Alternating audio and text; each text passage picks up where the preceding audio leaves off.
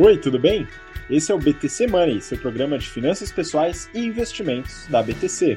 Meu nome é Gustavo Habib, eu sou instrutor de Soft Skills e Marketing pela BTC e nesse episódio do BTC Money falaremos sobre commodities, o que são, quais as estratégias para investimento em commodities, tanto empresa e pessoas físicas, e como costumamos investir nesse tipo de ativo. E para me acompanhar nesse episódio, né, só fazendo, começando o disclaimer de novo, senão o Marquinhos me mata, né, é, nesse episódio, né, a gente vai falar sobre alguns ativos, mas nada aqui, de forma alguma, é recomendação de investimento, né, para você que está buscando é, recomendações de investimento, acho que vale a pena buscar um profissional dedicado à sua própria carteira, tá? E aqui você pega algumas informações e vai estudando por conta tá? Mas não são recomendações. Aproveito para pedir para você seguir nosso Instagram, instabtcompany. E se você acompanha também a gente pelo YouTube ou pelo BTCcast, nos podcasts, segue a gente lá no YouTube também. BTC, Business Training Company, é o nosso canal. E para me acompanhar nesse episódio, estou aqui, como de costume, com os grandes companheiros de bancada, Rafael Lopes, instrutor de risco e performance do nosso curso de mercado financeiro, General Finance Program.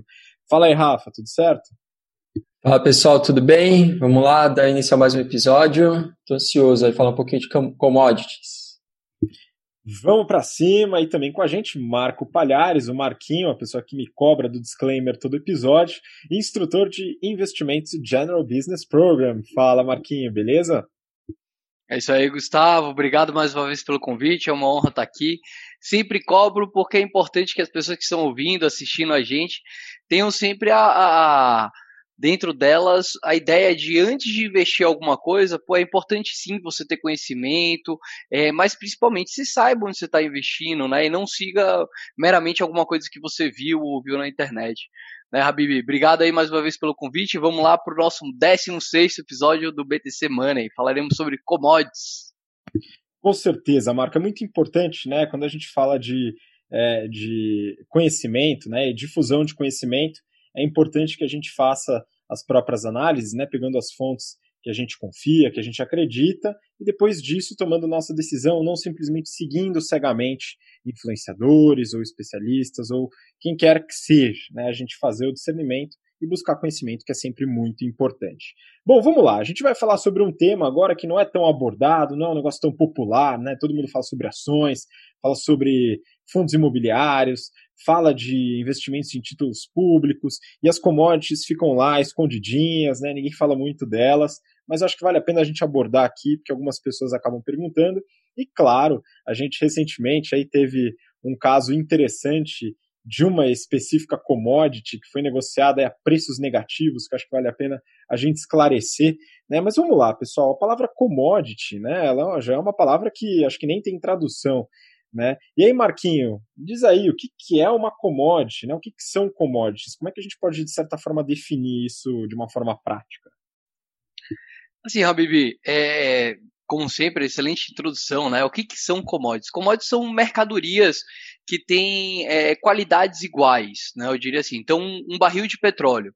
É, não importa se esse barril de petróleo está aqui no Brasil ou ele está lá na, na Inglaterra, é, que, ele, que ele vai ter propriedades é, diferentes. Então, o que, que, são commodities? São produtos que têm a mesma característica. Então, por exemplo, um barril de petróleo de tal característica, um saco de milho de tal característica, um, um arroba de, de boi.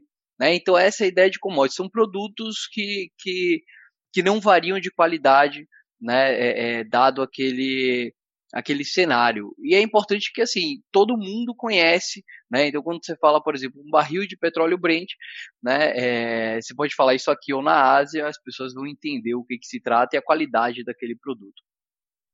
Muito bom. E aí, para complementar, Rafa, queria que você ponderasse, né? É, enfim, a gente tem esses produtos, é, vamos dizer, de qualidades semelhantes, e aí eles têm tanto uma característica de preço como características de contratos que são muito abordados no mercado financeiro. O que, que você pode colocar aí sobre esses pontos aí complementando, Marco? É, a, a, as commodities são produtos que, que, que, oferecem, vamos dizer, pouca diferenciação, né? Muito do que o Marquinho, do que o Marquinho falou. Então a gente até brinca, né? Quando alguma coisa é muito disponível para qualquer lugar, a gente fala, ah, isso aí é uma, isso é commodity, né? Isso aí já virou, isso encontra em qualquer lugar, enfim, você não consegue ter ter muita diferenciação. É, as commodities elas têm comportamentos muito muito diversos, né? Então eu vou dar alguns exemplos. É, se a gente olhar, por exemplo, para o consumo das commodities é, metálicas, elas são basicamente consumidas pela China. A China responde por mais de 50% da demanda mundial dessas commodities. E os países produtores são diversos, entre eles muitos se encontram aqui na América Latina. Né? Então, dando alguns exemplos, Brasil com petróleo e minério de ferro, é, Venezuela com, com, petróleo, México com petróleo. Então, é, ao longo do, ao, ao, redor do mundo, você tem muitos, muitos países né, produtores, mas a gente vê que os países emergentes ou aquelas economias menos desenvolvidas, elas têm uma grande dependência em relação à, à, à produção e à venda desses produtos. Né? Então, eu citei a China aqui porque quando a gente fala de preço, então a formação de preço está muito linkada justamente com a demanda que vem desse país específico. Né? E aí, quando acontece qualquer tipo de problema lá, as economias desses países que são muito dependentes das commodities sofrem muito também. Tá? Então, é, economias pouco diversificadas e que dependem muito das commodities sofrem muito quando a gente vê uma queda nos preços desses ativos. E aí o que a gente vê é um efeito cascata dentro dessas economias. Então, no Brasil, por exemplo, quando a gente tem uma queda muito abrupta no preço do minério de ferro, no preço do petróleo, de uma maneira geral, toda a economia é afetada porque as empresas né, exportadoras desses produtos são empresas que têm um peso muito, muito grande dentro da economia. E aí, é, falando em, especificamente é, sobre algumas características é, mais ligadas diretamente a preço, também formação de preço, a liquidez, né, os contratos mais negociados de commodities são os, os contratos que a gente chama de contratos futuros. É, então, todo contrato futuro tem um vencimento tem um vencimento em alguma data futura e eles são contratos que têm mais liquidez, então eles são mais negociados. É por isso que a referência de preço se dá muito mais em cima dos, dos contratos futuros. É, e aí ele guarda a relação basicamente com o tempo para o vencimento, mas guarda uma relação também muito grande com o estoque né, dos produtos. Então a gente, quando a gente, quando os Estados Unidos, por exemplo, divulgam dados de estoque do petróleo lá, se os níveis de estoque subiram muito, isso é de uma semana para outra. Na mesma, no mesmo instante o mercado reage negociando os contratos futuros de petróleo a preços mais baixos, né? É, quando a gente vê, por exemplo, é, é, um, uma diferença, uma variação no nível de produção de minério de ferro, que aí tem Brasil é, e Austrália, né, dois grandes produtores. Você pega uma empresa, grandes empresas australianas produtoras de, de minério de ferro junto com a Vale aqui no Brasil. Se você tem qualquer tipo de problema na oferta, como foi o caso quando houve o desastre aqui em, Mariana e Brumadinha, é, o preço tende também a, a responder. Então, é, são são produtos, né, onde a gente vê uma oferta muito elevada, guarda muita, muita relação então, com o nível de, de produção que está acontecendo nesses países é, que, eu, que eu citei, principalmente países emergentes. A Austrália é um exemplo de país desenvolvido, mas a grande maioria dos países emergentes dependem muito mais. De, a demanda também, principalmente de China e alguns outros países desenvolvidos que consomem mais as commodities, é, e níveis de estoque é, que variam muito em momentos como de, de recessão, a tendência é que uh, a demanda caia muito, os estoques subam, os preços caiam, e, e vice-versa. Uh, outra característica dos preços também das commodities é que elas são sempre denominadas em dólar. Então, quando a gente vê uma valorização muito expressiva do dólar, é natural que para todo, para quem compra, né, em outra, em outra economias que, que, que giram né, em torno de outra moeda, ou que tem outra, outra moeda que não seja o dólar como moeda principal, o produto se torna mais caro, então naturalmente o preço tende a cair um pouco. Tá? Então essa é outra característica. Toda vez que o dólar sobe muito, o preço da commodity cai e vice-versa. Boa, Rafa. E aí eu queria ver com o Marquinho, né? O, o, Rafa colocou algumas questões de preço e da relação com o dólar e falou do contrato futuro. Né? Então, Marquinho, dá uma luz aí, o que, que é o contrato futuro, porque ele não é só usado para commodity, né? Mas o que, que é o contrato futuro e dá um exemplo falando de alguma commodity específica aí que a gente pode ter uma visualização mais clara desse tipo de contrato futuro aí para quem nunca mexeu. Excelente, Habib. O contrato futuro, pessoal, é um contrato na qual determina-se uma quantidade a qual aquele produto vai ser negociado a um preço definido em uma data pré-determinada no futuro. Por isso a gente chama de contrato futuro. Então, um exemplo. Né? Vamos supor que eu seja uma empresa que eu produzo soja. E eu sei que lá no final do ano, em dezembro, eu vou ter uma produção de X toneladas de soja. E eu acho, por qualquer motivo, que o preço do soja está razoável e que com o preço do soja é, nos níveis como estão, é, pago as minhas contas e tenho a, a minha rentabilidade esperada. Então, o que, que, eu posso fazer? Como eu sei que eu vou ter uma venda, ou seja, eu vou, vou é, é, ter soja lá em dezembro e eu vou ter que vender essa soja, o que, que eu posso fazer? Eu posso fazer um contrato futuro vendendo essa soja lá em dezembro, quando essa soja for colhida. Então eu faço uma venda de um contrato futuro.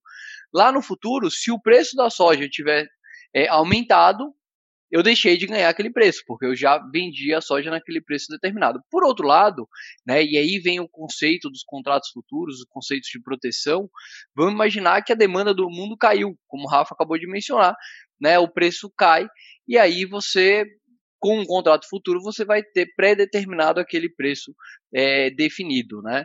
É, a gente tem, Habib, alguns exemplos de commodities, né? A, a soja, milho são ah, commodities agrícolas, né? Algodão, biocombustível. Existem também commodities ambientais, então água pode ser conhecida como uma commodity, madeira pode ser conhecida como uma commodity, além das commodities minerais, né, que é petróleo, ouro. E aqui no Brasil, né, como países chamados de terceiro mundo, a gente está intrinsecamente ligado ao desempenho do preço das commodities, né? A gente é, é, desde que os portugueses chegaram aqui, a gente é um país que se extrai commodities para se vender, né? E quando tem uma baixa no preço de commodities, a gente acaba sofrendo invariavelmente. Boi é commodity também, Marquinhos? Boi é commodity também, alguns tipos de boi, né? Ué, tem boi caro, cara. Tem boi aí 150, 200 mil reais a cabeça. O negócio é expressivo. Mas é importante esse ponto que você colocou, né, do contrato futuro, porque em geral o que é negociado é o contrato futuro, porque o preço imediato é um preço determinado pelo mercado, né, que o pessoal fala, então ele é o preço pré-definido, e aí o contrato futuro é feito é, baseado nessa, algumas pessoas chamam, entre aspas, aí de aposta de um preço no futuro, né, e o contrato futuro mexe com essa diferença, né, que o Rafa bem pontuou, da demanda no futuro. Então esse contrato, ele vai ter um preço que você estipulou hoje, no futuro, naquele, na data da execução do contrato, o preço que vai estar valendo é aquele preço atual e a diferença entre o preço atual e o preço do contrato é a ganho, o ganho ou a perda em relação àquela negociação. Né? Isso é muito interessante. E aí eu queria voltar a bola para o Rafa, porque esse tipo de contrato ele é muito negociado é, em empresas, né? É negociação de empresas. Então eu queria entender quem na empresa é, é responsável por fazer esse tipo de investimento e como mais ou menos a pessoa que faz esse tipo de investimento dentro de uma empresa, né, com o caixa da empresa, tá usando a estratégia financeira da empresa, é, como que ele mais ou menos pensa na hora de fazer essa estratégia, hein, Rafa? É, as empresas elas podem fazer uso desses contratos futuros para justamente garantir o preço. Então a gente pode pegar o exemplo de algumas grandes empresas é, produtoras agrícolas ou exportadoras né, de soja, milho brasileiras, e essas empresas elas podem garantir um preço de venda negociando contratos futuros. É importante frisar que o contrato futuro ele, ele tem uma data de liquidação, uma data que você tem que honrar aquele contrato, né? E essa, essa liquidação ela pode ser feita com entrega, entrega física ou por diferença financeira. Aí vai depender muito do, do contrato que foi estabelecido. Acho legal a gente também falar um pouco aqui que é, os contratos futuros eles são contratos padronizados e a gente negocia eles em bolsa, né? Uh, mas uh, existem contratos que a gente chama de contratos a termo, que são contratos muito parecidos com os contratos futuros, com a exceção ou com a diferença de que eles são, são contratos negociados no balcão, que a gente chama né, no mercado. E aí, uh, nesses contratos especificamente, é possível contratar né, ou negociar com a contraparte é, características específicas, tais como data de entrega, é, é, também características do produto, né? O, o, o, contrato futuro tem uma padronização também de produto. Ele fala, ah, o seu produto vai ter que ter é, X, Y, Z, é, a característica A, B e C. E uh, os contratos a termo, eles ficam mais abertos também no, na, no que diz respeito a características do produto que vai ser entregue, que está sendo negociado, tá?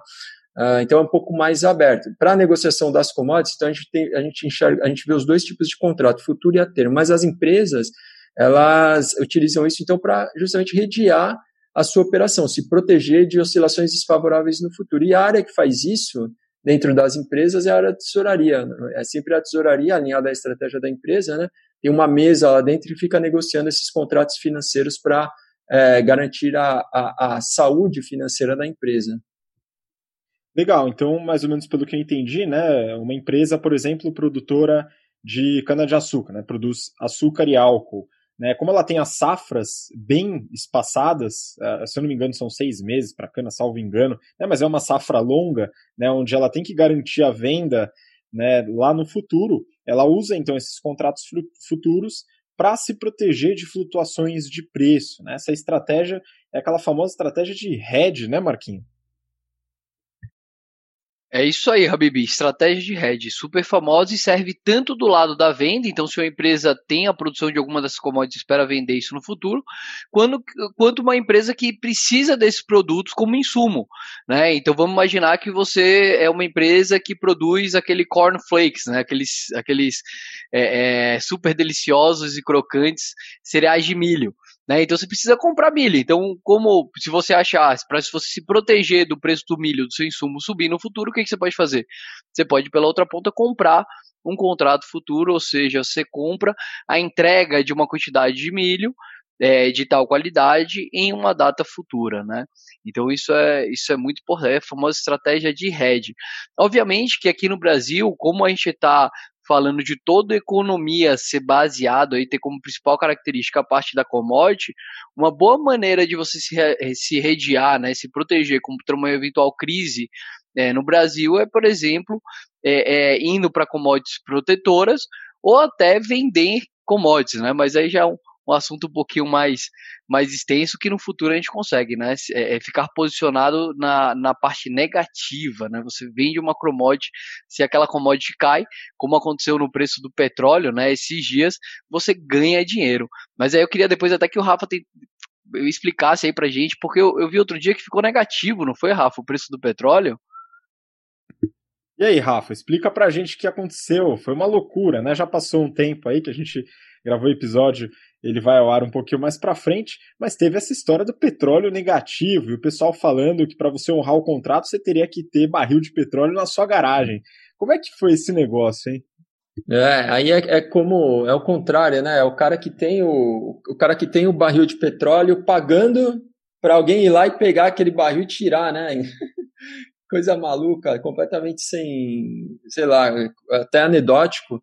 Mas é, isso é decorrente de baixíssima demanda excesso de oferta, que apesar da OPEP, no caso, né, ter, ter, fazer negociações e cortar produção quando, quando a economia desaquece, ainda assim, às vezes não é suficiente, e é excessos de estoque, né, estoques muito altos. Ainda assim, é, é, o, é o que eu comentei, é um pouco anedótico, porque é uma situação que nunca tinha acontecido antes, e é, espero que não aconteça de novo. E, e, um pouco irracional, uma coisa assim, que ninguém imagina que pode acontecer. Mas é, o significado em termos práticos é isso: é o cara que tem barril de petróleo e fala, cara, ó, tô te pagando para você vir aqui pegar e levar esse negócio daqui. É a lógica é inversa, né? Assim, a produção tá tão grande que você não tem nem onde estocar, né? Que você está pagando para as pessoas para elas tirarem aquele barril lá no futuro, né? É, estoques nos Estados Unidos estourando, e é engraçado, isso está efetivamente acontecendo, né? Petrobras logo logo não tem mais onde colocar petróleo também. Então, a gente está falando especificamente de um momento de muita crise, né? Mas é, são situações que não são comuns, né? não acontecem sempre, obviamente. É, mas pelo lado ambiental até que é bom, né? Tem esse aspecto também. Outro, isso, bem que para é, novato desse petróleo aí, talvez aconteça uma bela promoção de veículos automotores aí para ter maior consumo de petróleo, né? Nunca se sabe como. É, isso, isso é uma coisa que também está muito em pauta, né? Que a gente não sabe muito bem como vai ser especificamente em relação ao petróleo, como vai ser o futuro, porque é, se, o, se o consumo cai muito por conta de novas tecnologias, né? Energia solar, carro elétrico, etc. e tal, é, pode ser que, que a demanda caia muito, mas aí é, é uma coisa muito mais para frente, né? Acho que ninguém sabe muito bem como isso vai acontecer, mesmo porque outros usos para o petróleo podem surgir também, né? novas aplicações. Mas fator ambiental é certamente uma preocupação, uma preocupação porque o petróleo é um combustível de fonte é, fóssil, né? Então ele polui demais, polui muito. é uma fonte não renovável, né? Aí realmente tem vários substitutos. Importante fazer essa análise até para quem vai fazer esse tipo de operação, né, entender não só a parte financeira, os contratos futuros, mas também analisar o negócio, o ambiente como um todo, né, os substitutos, o ambiente competitivo, né, toda análise estratégica que é importante de avaliar no negócio. E aí, pessoal, queria.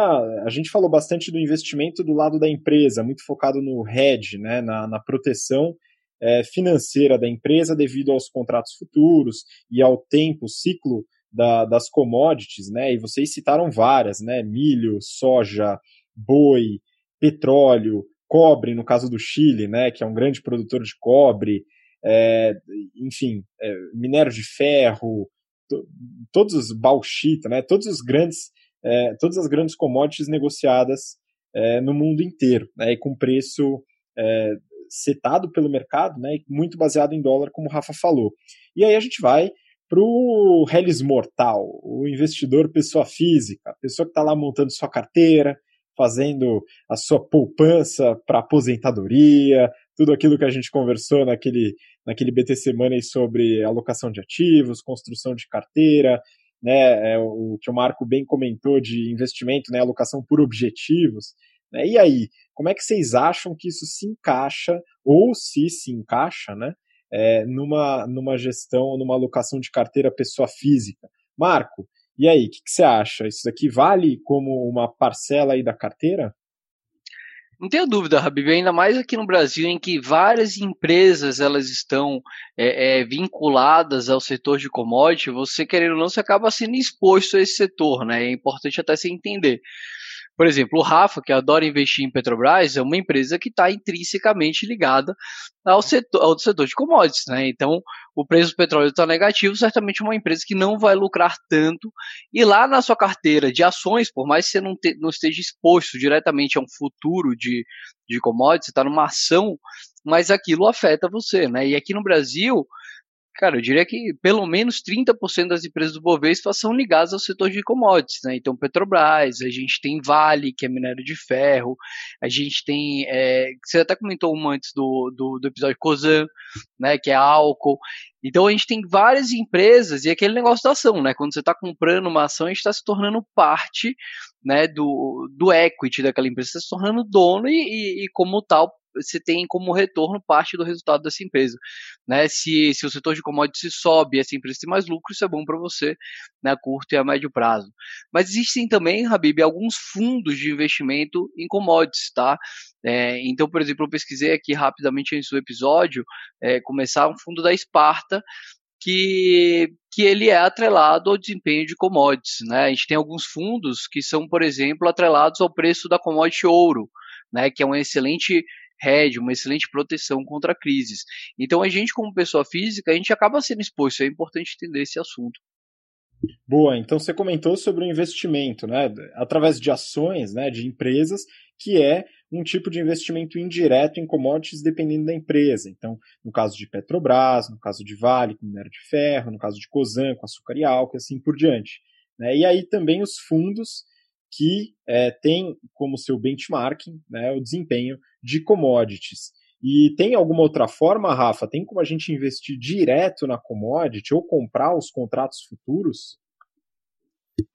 É, os contratos futuros seriam uma opção, é, mas no Brasil a B3 ela, ela negocia esses contratos, ela oferece esses contratos padronizados, mas todos com é, lotes que implicam numa exposição muito grande.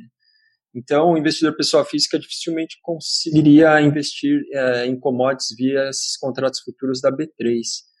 É, existe a B3 ela, ela, oferece, ela disponibiliza os, os, mini contratos futuros de índice Bovespa e de dólar, né? Mas de commodities não. Então, é, esse, esse deixa de ser uma uma possibilidade é, viável para o investidor pessoa física. Os contratos que a Bovespa tem na que a, que a B3 oferece são boi gordo, milho, soja, ouro, então tem um monte, tem vários, né? Mas uh, acaba que né, é, fica difícil de investir por causa disso. Um caminho, eventualmente, de investir é via, via opções. Então, o investidor ele pode verificar se existem opções de um, um contrato específico que ele queira que ele queira fazer. E o contrato futuro de ouro, no caso, esse também é um contrato que é um pouco mais fácil para o investidor físico, pessoa física investir. Esse sim dá para investir via, via B3. Tá? Então, além dos fundos né, que o Marquinho comentou, é, os fundos de ouro, tem alguns distribuídos em grandes corretoras, é, você também consegue fazer um investimento no, no futuro de ouro, e também tem contratos à vista de ouro que, que através dos quais a gente consegue fazer investimentos sem precisar de muito recurso, tá? Os lotes não são tão grandes assim para negociação. Então dá para dá para o ouro especificamente a gente consegue comprar. Um outro, um outro caminho também é via fundos multimercado, mas aí a discricionalidade é do gestor, né? Não é a gente que decide, mas tem casas, por exemplo, a SPX, que são, são famosas por investir em diversas commodities. Então, eles acompanham e uma parte lá do book do fundo é exposto a commodities, então é uma maneira também da gente conseguir, e aí, só que aí via uma gestão profissional, não a gente tomando a decisão diretamente, mas a gente conseguir também exposição a, a commodities, via fundo, fundos multimercado. Pô, muito bom. Então, assim, para dar um resumão né, do que a gente falou aqui, falamos do que são commodities, né, como são classificadas, exemplos de diversas commodities, o preço, sua relação com o dólar e os contratos futuros, né, e como são negociados, as estratégias de proteção das empresas, usando contratos futuros de commodity como é, proteção da, do, das suas safras né, e das variações de preço das commodities, né, e também o investidor pessoa física, que eventualmente pode se aventurar se tiver muita grana ou através desses mecanismos que vocês acabaram de comentar. É bem interessante né? Vocês falaram também do ouro, que é mais uma commodity, isso daí talvez até valha um episódio né, inteiro falando sobre ouro, né? Afinal, o ouro vale mais do que dinheiro, né? Já diria o grande poeta. De qualquer forma, é importante a gente entender é, todo o mecanismo, né, o funcionamento das commodities. E claro, você que está ouvindo a gente pelo BTCcast, vendo pelo YouTube, né, é, para negociar diretamente ou até para se preparar melhor, investir em empresas que atuam diretamente com commodities, seja, como o Marquinho falou, do lado da venda, seja do lado da compra, é muito importante estudar bastante, né? Estudar bastante funcionamento, estudar bastante os mercados consumidores, os mercados vendedores, né? E isso vai ajudar bastante o seu investimento a ser bem sucedido. Bom, acho que é isso, pessoal. Vocês têm mais algum comentário, algum ponto a acrescentar? Marquinhos? Habib, eu lembrei de uma, um outro veículo financeiro que a gente inclusive estuda nas nossas aulas de análise de investimentos do GBP, que são os COIs, Certificados de Operações Estruturadas, na qual nesse certificado você utiliza diversas, é, é diversos tipos de derivativos é, que podem proporcionar um ganho né, para o cliente que compra esse certificado com algum tipo de proteção. Né? Então são, são mecanismos interessantes que eventualmente a, a, as distribuidoras oferecem para a pessoa física né, é, que dão algum tipo de, de proteção, os COIs, Certificados de Operações Estruturadas. Boa, bem lembrado, também analisado, né, avaliado lá no curso de análise de investimentos do GBP. Legal. E você, Rafa, mais algum ponto? Ou se quiser finalizar? Eu acho que é isso. As commodities são muito interessantes porque cada mercado tem uma particularidade. Então é muito legal estudar, entender como é que funcionam os ciclos, né? Quem são, como é que, como é que oscilam ou como se relacionam as forças de oferta e demanda no mundo, como isso impacta as economias, porque tem um peso gigantesco na economia mundial. Então, é, muito, muito bacana, muito interessante o tema. Incentivo todo mundo a se aprofundar. E de resto é isso. Até o próximo episódio. Um grande abraço para todo mundo. Valeu, Rafa. Obrigado. Marquinho, manda sua despedida aí pro pessoal. É isso aí, pessoal. Obrigado por terem ouvido, assistido até aqui e até o próximo BTC Money. Muito obrigado. Obrigado você pela paciência e interesse de acompanhar esse episódio na íntegra. Nos vemos na próxima semana para mais um episódio do BTC Money. Um grande abraço e até lá. Tchau, tchau.